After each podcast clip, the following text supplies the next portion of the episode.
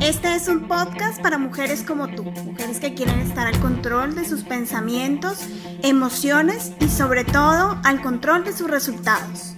Porque la vida es una escuela perfecta. Si no nos enseña las buenas, nos enseña las malas, pero nos enseña. Yo soy Jenny Otto. Yo soy Alexa Marentes. Y, esto, es A, las, buenas, o a las malas.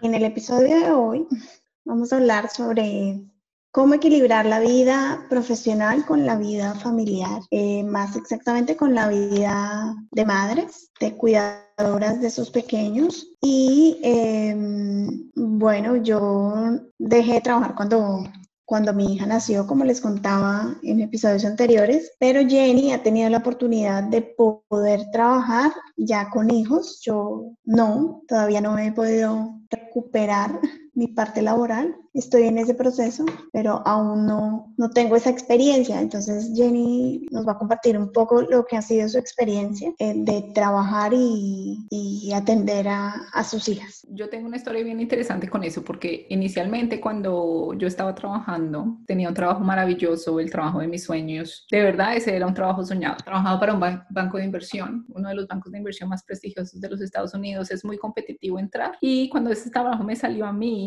yo me sentía como que había entrado pues a un lugar, o sea, me sentía como, no, no sé la palabra, como, como este este era mi sueño y se me cumplió el sueño, ¿sí? De hecho, mucha gente, yo hablaba con mucha gente en Colombia y ellos me decían, ¿dónde trabajas? Y yo les decía, ¿dónde trabajas? Y me decían, no te lo puedo creer, de verdad, yo sí, sí, yo trabajo ahí. ¡Wow! No, o sea, como que, uff, se le sube a uno el estatus a la cabeza. No, no, yo tenía que tener mucho cuidado de mantenerme humilde, pero sí, o sea, fue, fue una oportunidad muy grande que mi Dios me dio. Y cuando yo empecé a trabajar era un trabajo maravilloso, o sea, aprendí muchísimo con gente increíble, gente supremamente inteligente y como estaba muy expuesta profesionalmente a gente que de alto calibre, por decir. Entonces aprendí mucho y fueron años maravillosos. Yo siempre estaré agradecida por esa oportunidad. A los dos años de estar trabajando me estaba yendo supremamente bien y me enteré de que iba a tener a Mercedes. Yo me acuerdo que eso fue una noticia impactante para mí. Y cuando yo decidí renunciar, porque renuncié, yo renuncié, yo tenía cuatro meses de maternidad y en esos cuatro meses de maternidad yo estuve con Mercedes y para mí fue, y para todo el mundo, o sea, si ustedes tienen hijas, las personas que nos están escuchando, hijos o hijas, o si todavía no tienen hijos, siempre es una curva de aprendizaje, porque sí, ser madre no deja de ser una curva de aprendizaje. Entonces yo estaba como en mi curva de aprendizaje. En ese momento la curva de aprendizaje estaba supremamente empinada y como aprendiendo y eh, eh, estableciendo la relación con ella. Y cuando se me cumplieron los cuatro meses, yo tenía que tomar la decisión de si volver a la oficina o no volver a la oficina. Y fue una situación bien interesante porque mi esposo en ese momento estaba todavía yendo a la universidad. Entonces yo era la que estaba trabajando y nada para mantener el hogar. Correcto, correcto. Yo estaba trabajando para mantener el hogar, él estaba estudiando. Yo hablé con mi esposo y le dije, no, yo no puedo volver a la oficina. Con el dolor de mi corazón, por, por mi carrera, por decirlo así, ¿no? O sea, yo, a mí sí se me pasó la carrera como, como en 60 segundos y yo dije, no, tengo que, tengo que renunciar, pero lo sentía lo sentí profundamente, sentí profundamente que no, que no estaba bien dejar a mi hija de cuatro meses. Durísimo, o sea, durísimo. La, la decisión fue dura, pero la tomé y nunca miré para atrás. Entonces renuncié. Cuando renuncié, me dediqué completamente a estar con Mercedes y estuve con ella por 18 meses. Y cuando estuve con ella por 18 meses fue una experiencia maravillosa. Yo me dediqué tiempo completo a ella y fue espectacular. O sea, ser madre en ese entonces con ella fue increíble. Fue increíble y nunca me arrepentí de haber tomado esa decisión. De hecho, cuando, cuando volví a trabajar de nuevo, fue porque mi esposo y yo hablamos y él me dijo que él quería hacer un doctorado. Y él llevaba estudiando muchísimo tiempo. Entonces, una discusión aquí de si el doctorado, de si la cosa, y mi esposo me dijo, oh, es que sí, o si no, si no hago el doctorado ahorita, el doctorado nunca va a pasar, o sea, ahorita es el momento. Yo, no, o sea, otra vez más universidad, eran tres años que se nos venían delante y entonces otra vez como de dónde vamos a sacar para mantener la familia, ¿no? Y me acuerdo muchísimo, me acuerdo muchísimo que yo estaba confundida, o sea, totalmente mi cerebro estaba confundido.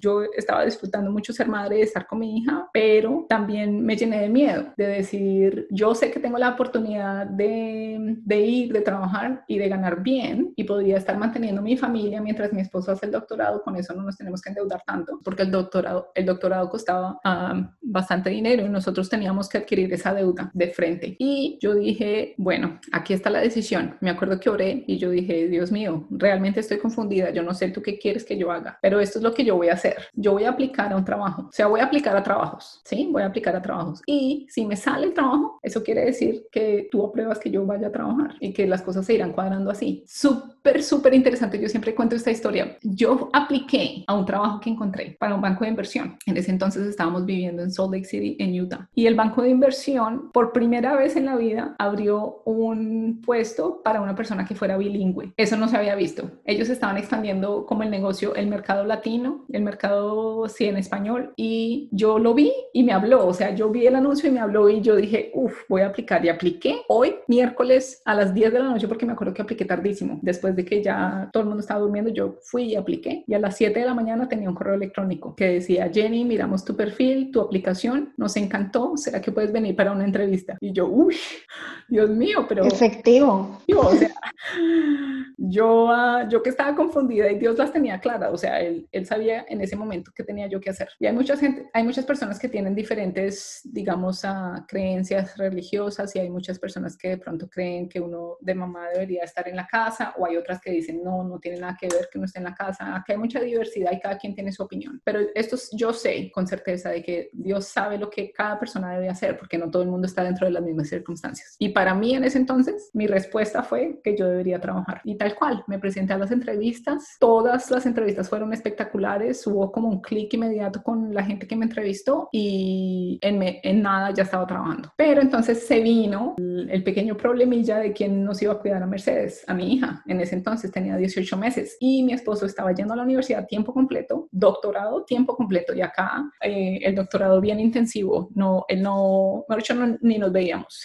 Y yo empezaba a trabajar y hablé con mi mami, mi mami me dijo que ella se venía y me ayudaba, mi mami siempre me ha ayudado muchísimo, entonces ella se vino, estuvo con nosotros viviendo cuatro meses mientras yo me cuadraba y miraba pues quién me cuidaba, Mercedes, etcétera, y yo tenía muchísimo miedo de dejar que alguien me cuidara, Mercedes, que fuera alguien que yo no conociera, o sea, con mi mami, yo me sentí supremamente cómoda, fue como una situación ideal, pero me fui, yo trabajaba todos los días, entonces yo me iba y cuando volvía, como que uno se va con tanta tranquilidad, finalmente encontré un jardín, como un daycare, le dicen aquí, y me sentí muy cómoda con las personas de este lugar. Y era bilingüe, entonces le enseñaban a Mercedes español, no, o sea, súper. Mercedes alcanzó a estar en él ahí un año y al año, de pronto un año pasado, no me acuerdo, yo empecé a cuadrar todas las cosas, todo, todo, todo, todo. Nosotros habíamos comprado un, un duplex que es un duplex aquí es como un, sí, es una propiedad que tiene dos casas pegadas, por decir, ¿sí? Eran como dos apartamentos pegados. Entonces compramos el duplex y, y, muchas cosas empezaron a cuadrar. Cuando nosotros compramos ese duplex, como que teníamos ingresos otra vez, vivíamos de la renta, por decirlo. Entonces, como que Dios empezó a cuadrarme todas las cosas y yo, gracias a eso, a ese, a ese a eso que mm, tuvimos y además mi esposo lo ubicaron, o sea, todo empezó a cuadrar, todo empezó a cuadrar para que, mm, para que pudiéramos como solventarnos económicamente y yo pudiera estar otra vez en la casa. Y yo, y otra vez, o sea, nosotros oramos mucho, nosotros siempre como que le encomendamos a Dios, ¿será que esto es lo que deberíamos hacer? Y todas las cosas se cuadraron y yo pude renunciar y cuadrar como ingresos para poder solventar todas las cuentas y quedarme yo en la casa mientras David todavía iba a la universidad. Y renuncié otra vez. Y en esta segunda vez que renuncié, me dio muy duro en esta segunda vez que renuncié, empecé a encontrarme con mis propias emociones, empecé a entender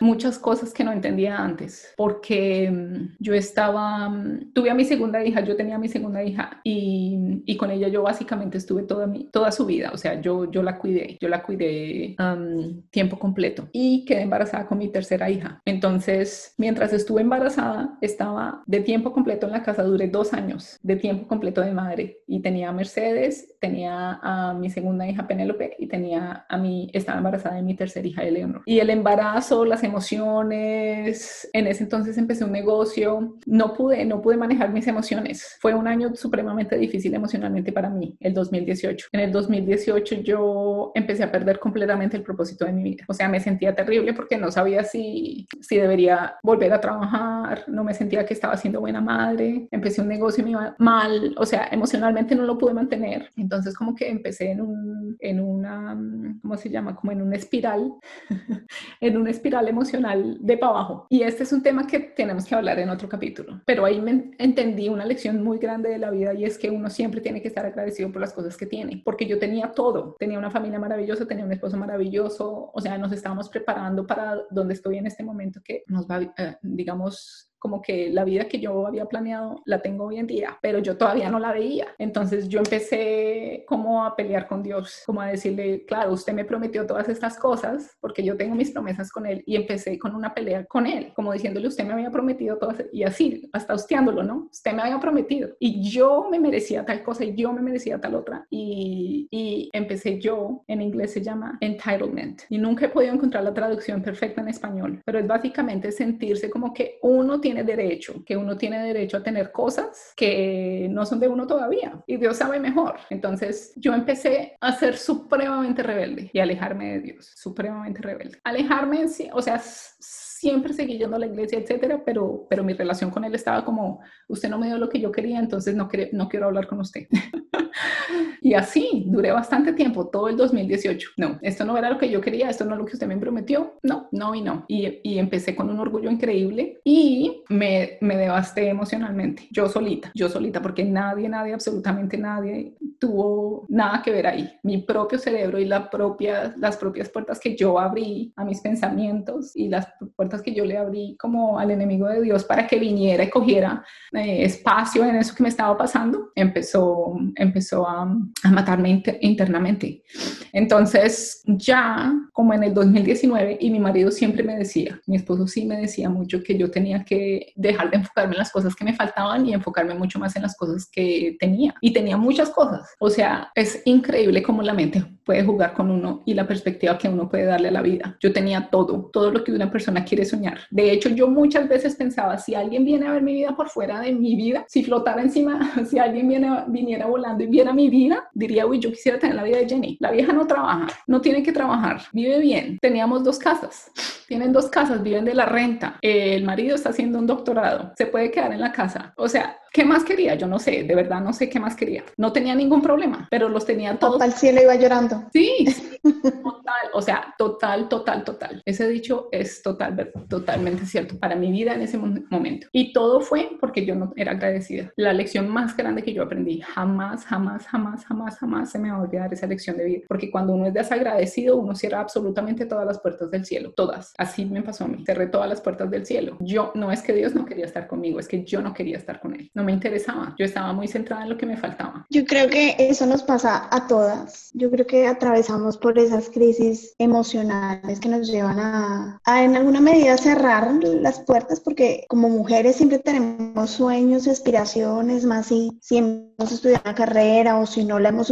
estudiado también tenemos aspiraciones y queremos hacer muchas cosas, pero a veces nos, como que esos sueños se ven como truncados en algún momento porque sentimos que solo estamos para cuidar a a, los hijos y no más, ¿sí? De pronto a muchas mujeres les pasa que ese es su todo, ¿no? Y, y de pronto, todo. claro, y entonces empieza como ese conflicto de emociones, de decir, pues, pues no, o sea, no, no soy solo una mamá, también soy mujer, también soy profesional, y este episodio es para eso, para que podamos equilibrar esas emociones y eso, eh, esa vida que tenemos, que también es una vida de profesional, de mujer, y que también podemos equilibrarla con, con el ser madres. Muchas veces sentimos culpabilidad porque salimos de nuestra casa a trabajar y no estamos el tiempo que quisiéramos con nuestros hijos. Ese es como el, el otro panorama, ¿no? Entonces muchas mujeres se sienten culpables por, por no dedicarle el suficiente tiempo a, a sus hijos. Pero hay que tener en cuenta que, que, hay que darle un espacio a todo, ¿no?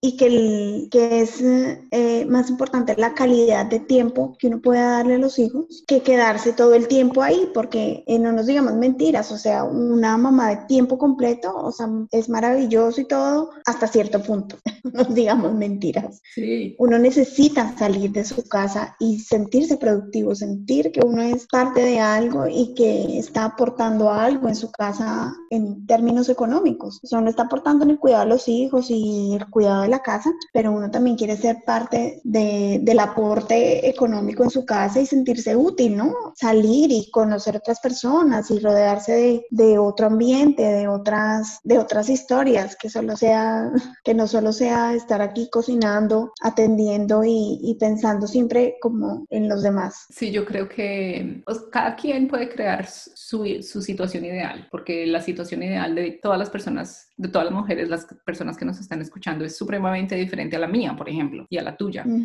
claro. A quien forja lo que para ellos es su situación ideal. Pero lo más importante que uno tiene que tener en cuenta es que las posibilidades son los que uno, lo que uno hace que sean. O sea, uno es la que crea la posibilidad, ¿sí? Eso es lo que el cerebro hace. El cerebro le dice a uno, ay, no, pobre víctima, pobrecita, ay, sí, es que tiene que estar ahí todo el día y ella perdió su identidad. Pero la identidad es un pensamiento.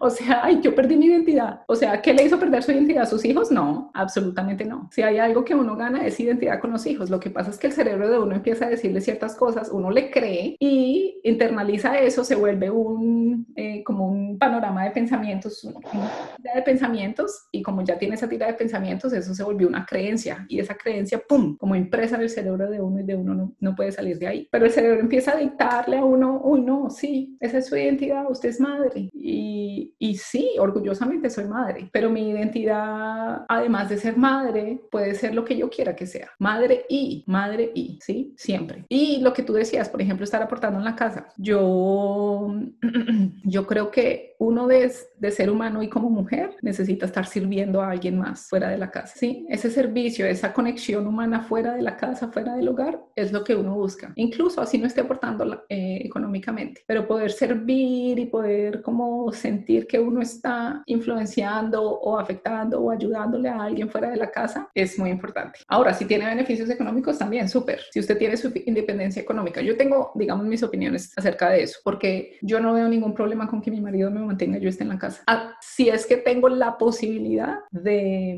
de tener mi espacio y de, y de servirle a otras personas, ¿sí? Pero, pero, eh, esa nunca ha sido, digamos, eh, la situación que yo he escogido. Yo siempre he estado trabajando, no me gusta quedarme quieta. Entonces, yo, por ejemplo, trabajo tiempo completo y tengo tres hijas. Entonces, ese fue otra faceta que tuve la oportunidad de vivir, que antes, entonces he sido madre tiempo completo y felicidad total, que fue cuando inicialmente tuve Mercedes. Después fui madre de tiempo completo y un año de miseria emocional, de miseria emocional, porque, o sea, mis hijas estaban bien, yo las cuidaba, etcétera, pero en mi mente tenía mi propia película de que estaba, era miserable interna, emocionalmente, como por dentro estaba miserable, me sentía miserable. Y ahorita tengo el ciclo de, de trabajo tiempo completo. Sí siento en algún momento como, ¿cuál es la palabra que tú dijiste? Como culpabilidad. Culpabilidad, sí siento culpabilidad de no poder compartir con mis hijas más tiempo porque pues mi trabajo es demandante, pero volvemos a lo que tú decías. Cuando uno se organiza y cuando uno intencionalmente escoge qué es lo que yo quiero, yo pienso en eso mucho e invito a las personas que nos están escuchando que piensen en eso. ¿Qué es lo que yo quiero que mis hijos recuerden? Porque a la hora de la verdad, cuando yo reviso mis propios pensamientos de cuando estaba creciendo, ¿qué recuerdo? Son como, recuerdo muchísimo los paseos que hacíamos, o sea, yo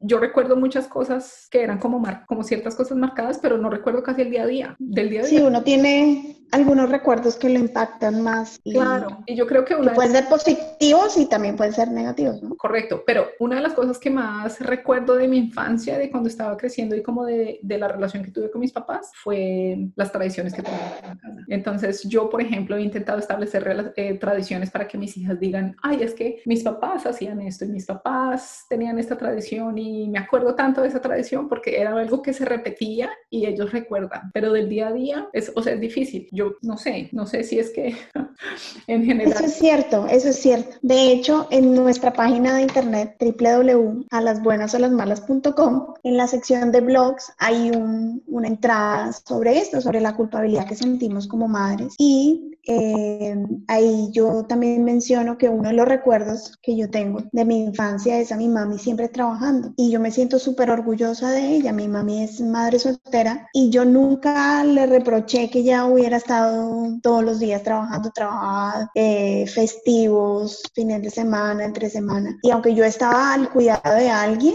eh, yo me siento ahora orgullosa de todo lo que ella hizo por mí. Entonces, eh, no es dejar que la culpabilidad lo arrastre a uno y lo lleve a, a, esas emociones que no son positivas para uno, sino que le ayuda que al contrario uno pueda sentirse orgulloso y los hijos se, se, se sientan orgullosos de que su mamá es una psicóloga que disfruta su trabajo, una economista que disfruta su trabajo. Sí, que ellos puedan ver que, que su mamá disfruta lo que hace. Sí, que eso, eso es más valioso para ellos que no me dejaba solo. Y no, porque uno está compartiendo tiempo de calidad con ellos. Correcto. Entonces, no es para darse latigazos de no estoy pasando tiempo con mi hijo, sino al contrario, estoy construyendo momentos de calidad con mi hijo que él va a recordar en el futuro y, y, que yo quiero que él se sienta orgulloso de la mamá que tiene. Claro, y volvemos a, al tema de este podcast que es lo que, que, siempre queremos transmitir en cada uno de los episodios y es que uno es agente de su propia vida. Si usted se siente culpable por lo que está haciendo, si usted está trabajando mucho y no le está prestando atención a sus hijos, hey, de nadie tiene la culpa de eso. Usted siempre puede tomar la decisión. Usted siempre puede decir, uy, esto está pasando y necesito cambiarlo. Yo intento hacer eso mucho, ¿sí? Porque el día a día trae sus cosas y yo, uy, por ejemplo, si uno está pegado al teléfono, todo, incluso con los hijos, pero está pegado en el teléfono todo el tiempo metido en Facebook o algo y los niños por ahí corriendo, mami, mami, mami, y uno ni les pone cuidado. Entonces uno, uy, ¿qué está pasando acá? Y si lo coge de hábito,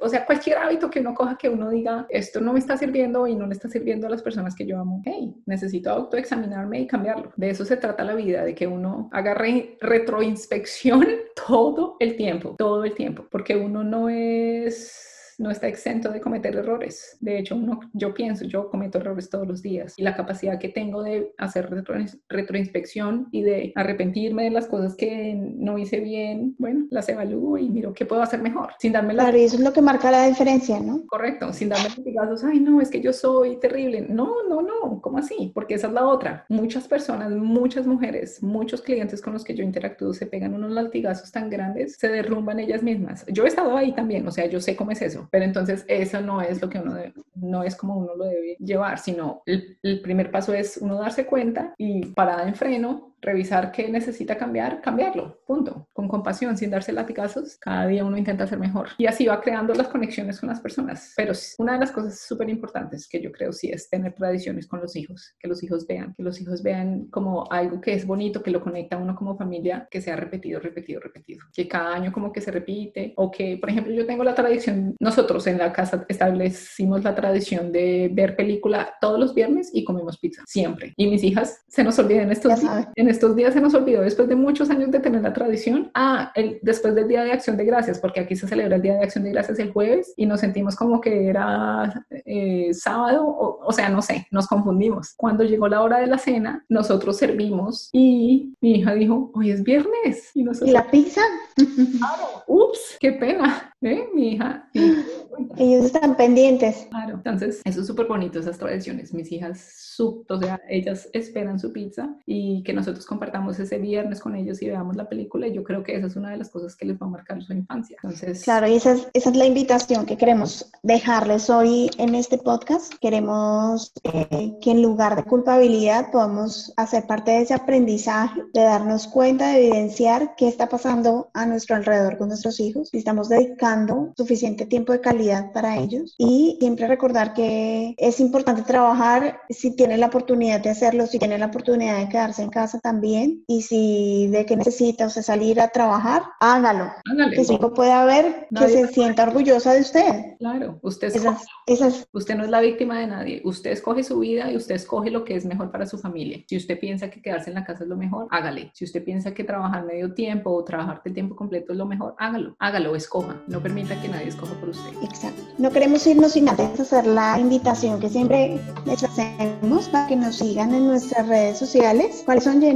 Página de internet, bueno, la página de internet www.alasbuenasalasmalas.com y también estamos en Instagram como a las buenas o a las malas y estamos en Facebook a las buenas a las malas. Exacto. Y pueden escuchar el podcast en Spotify, iTunes o en su plataforma favorita. Súper. En el siguiente episodio vamos a hablar de qué? Del duelo. Y Vamos a hablar un poco del duelo, así que las invitamos, las esperamos para el siguiente episodio. No se lo pierdan. Chao, chao.